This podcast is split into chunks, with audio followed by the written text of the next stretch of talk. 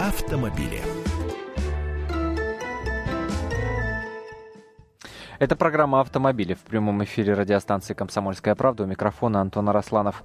Ваши вопросы э, касательно тем, которые мы будем сейчас обсуждать с нашим автоэкспертом, вы можете задавать э, либо по телефону прямого эфира 8 800 200 ровно 9702 8 800 200 ровно 9702 или присылайте смс на номер 2420 РКП. Не забывайте перед текстом ставить, пишите кириллицей или латиницей. Этот префикс 24 20 РКП. Итак, начнем э, с э, поправок к закону об ОСАГО. А, все дело в том, что а, Министерство финансов подготовило новые поправки к этому закону. Вступают в силу они, обратите внимание, с 1 апреля 2015 года. С 1 апреля 2015 года.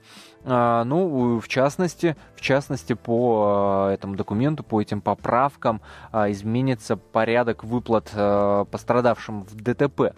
Мы дозвонились до заместителя главного редактора портала Авто Mail.ru а, Юрия Урюкова. Юрий, я приветствую вас. Добрый день.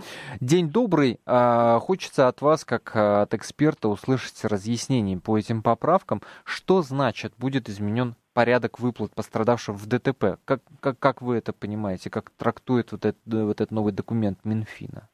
Да, на самом деле предполагается вот что, что раньше у нас были с выплатами огромные проблемы, в том числе и с выплатами по пострадавшим по здоровью. А, как известно, надо было доказать то, что человек пострадал, понести какие-то расходы, то есть оплатить лечение самостоятельно, потом пытаться э, как-то получить компенсацию страховой компании. Теперь mm-hmm. выплаты будут осуществляться по-другому, они будут фиксированными. То есть теперь не нужно будет подтверждать какие-то расходы на лечение, достаточно прийти в страховую компанию и сказать, у меня там случилось что-то, там, не знаю, перелом, там, не знаю, потери конечности, что-то еще, и э, вот на эти пострадавшие... А, на, и, соответственно, так, этой категории да, это, отдают это определенную сумму, конечно. Да? Конечно, да, и вы получаете ага. фиксированную сумму. С одной стороны, можно сказать, что это невыгодно, потому что, ну, как так, да, то есть у меня лечение стоило дороже, мне выплатили какую-то сумму меньше, чем я хотел.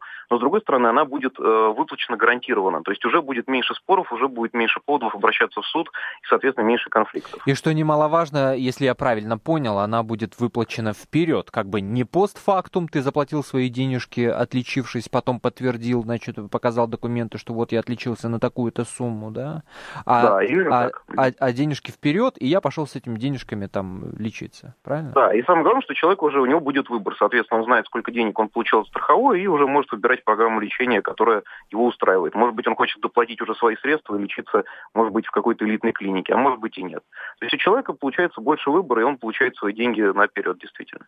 Вот и у меня сейчас перед глазами некоторые да, пункты, некоторые позиции, скажем так, ну вот, э, значит, в перечень внесены 70 травм и их разновидностей. А, ну вот для примера, а перелом челюсти стоит 15 тысяч рублей. Ну, стоит я в кавычках, конечно, беру. Да, а, перелом носа 25, вывих плеча 75 тысяч рублей, а потеря руки, господи, не дай бог, 300 тысяч рублей рублей. Минимальная же выплата 250 рублей. Это ушиб мягких тканей. Ну, условно говоря, синяк стоит 250 рублей. А мне вот интересно, из каких, а, из какой логики вот эти суммы образовывались? Вот как, как оценили потерю руки в 300 тысяч рублей? Вот, может быть, вы что-то знаете об этом, может, вы просто предположите. предположите. Э, на самом деле не могу здесь ничего сказать, поскольку это, наверное, вопрос к медикам, которые составляли такой прайс-лист, назовем mm-hmm. его вот так. Э, я бы отметил другое, что на самом деле э, сама компенсация максимальная за вред жизни и здоровья, она ведь выросла. И выросла со 160 до 500 тысяч, это, в общем-то, очень существенно. То есть, если раньше, например, за ту же вот потерю реки, например, по этому mm-hmm. прайс-листу, в общем-то, получить можно было максимум 160 тысяч, то сейчас это 300, да. Ну, можно спорить о том, я не знаю, много это или мало, но все-таки это больше, чем было раньше. И это хорошая новость, надо сказать. Конечно, конечно. А, понятно. Ну, будем в любом случае следить за этими поправками. А, последний вопрос касательно этих поправок. Как вы думаете, будут ли они приняты? Или, или это уже вот факт, э, которого просто осталось дождаться а, даты там, его вступления того же 1 апреля? Да, конечно, фактически они уже приняты, и нам а, ну осталось ну дождаться уже вот даты 1 апреля, и все это заработает. Поскольку ага. здесь на самом деле сложностей особых нет. Единственное, что еще до конца непонятно, насколько подорожают полисы ОСАГО. Потому что сейчас будет первое подорожание, а, в общем-то, в следующем году, как раз вот в апреле, когда увеличится компенсация за вред mm-hmm. жизни и здоровья, будет второй виток подорожания. И какой он будет, пока никто не знает. То есть даже базовая ставка еще не определена. Ну, ну, я не знаю, какой-то прогноз все равно же есть, нет? А, ну, если учесть, что, э, собственно говоря, первое повышение будет 500 рублей, базовые mm-hmm. ставки, опять же, повторюсь, mm-hmm. то, может быть, э, мы в следующем году увидим что-то, какую-то похожую цифру, или 500, или, может быть, даже чуть больше. А, но в любом случае полис подорожает, и для многих это будет существенно. Хотя и, в общем-то, он теперь гарантирует более качественную защиту, на мой взгляд.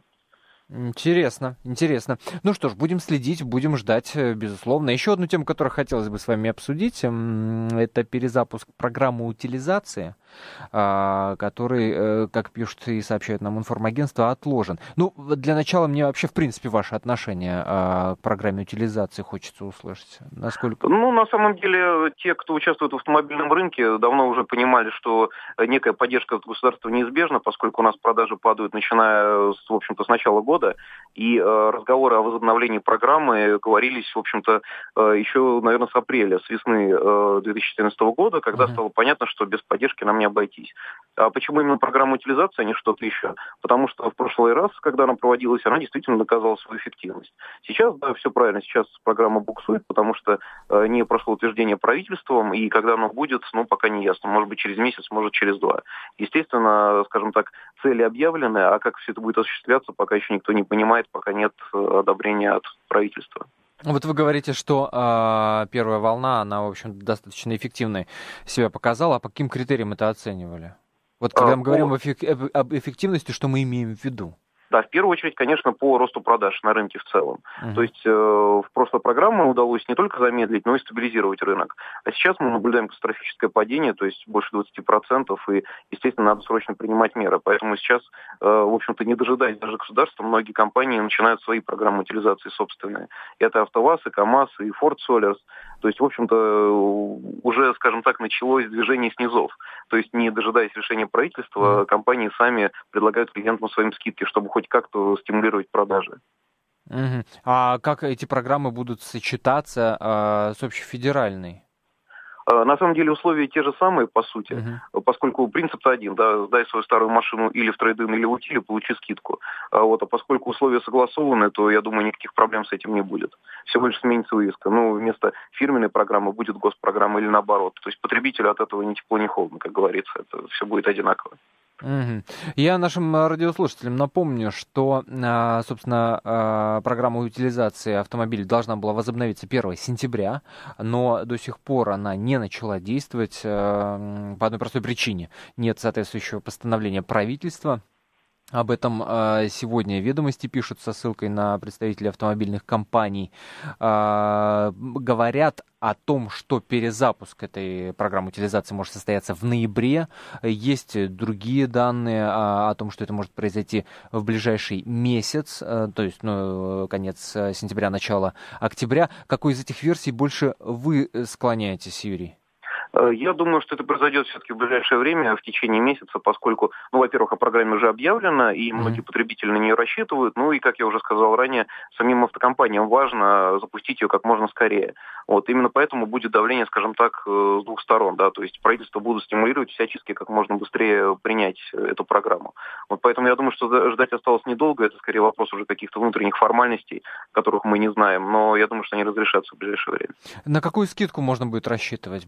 Сильно ли она будет отличаться вот от первой волны утилизации?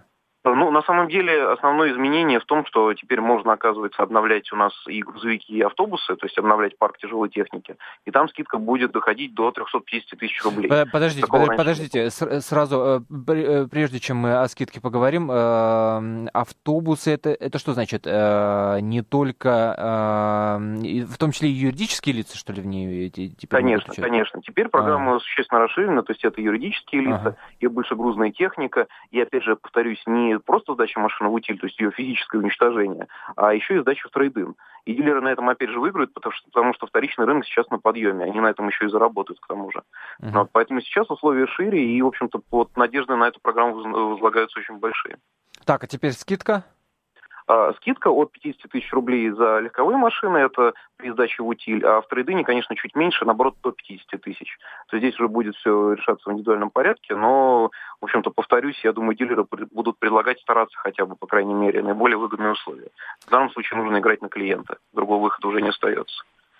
Пользуясь случаем, проанонсирую программу, которая выйдет в эфире радио «Комсомольская правда» 18.05 по московскому времени. Программа «Губин Life». Говорить вместе с Дмитрием Губиным мы будем о том, а, готовы ли вы пересесть а, на «Ладу». В студии появится Игорь Маржарета, заместитель главного редактора журнала «За рулем». А я не могу вас, Юрий, не спросить, вы бы пересели на «Ладу» и при каких условиях? Знаете, я бы пересел на «Ладу» при том условии, если бы у меня было на покупку автомобиля, допустим, 400 или 500 тысяч рублей. Поскольку, э, если мы говорим о покупке новой машины, на марку взять за эти деньги сейчас в хорошем оснащении, ну, в принципе, нереально поскольку, несмотря на все скидки, машина с кондиционером, с автоматом будет стоить дороже. Спасибо Автомату, большое. Да. Юрий Урюков, заместитель главного редактора портала «Автомейл.ру» был на связи с нашей студией.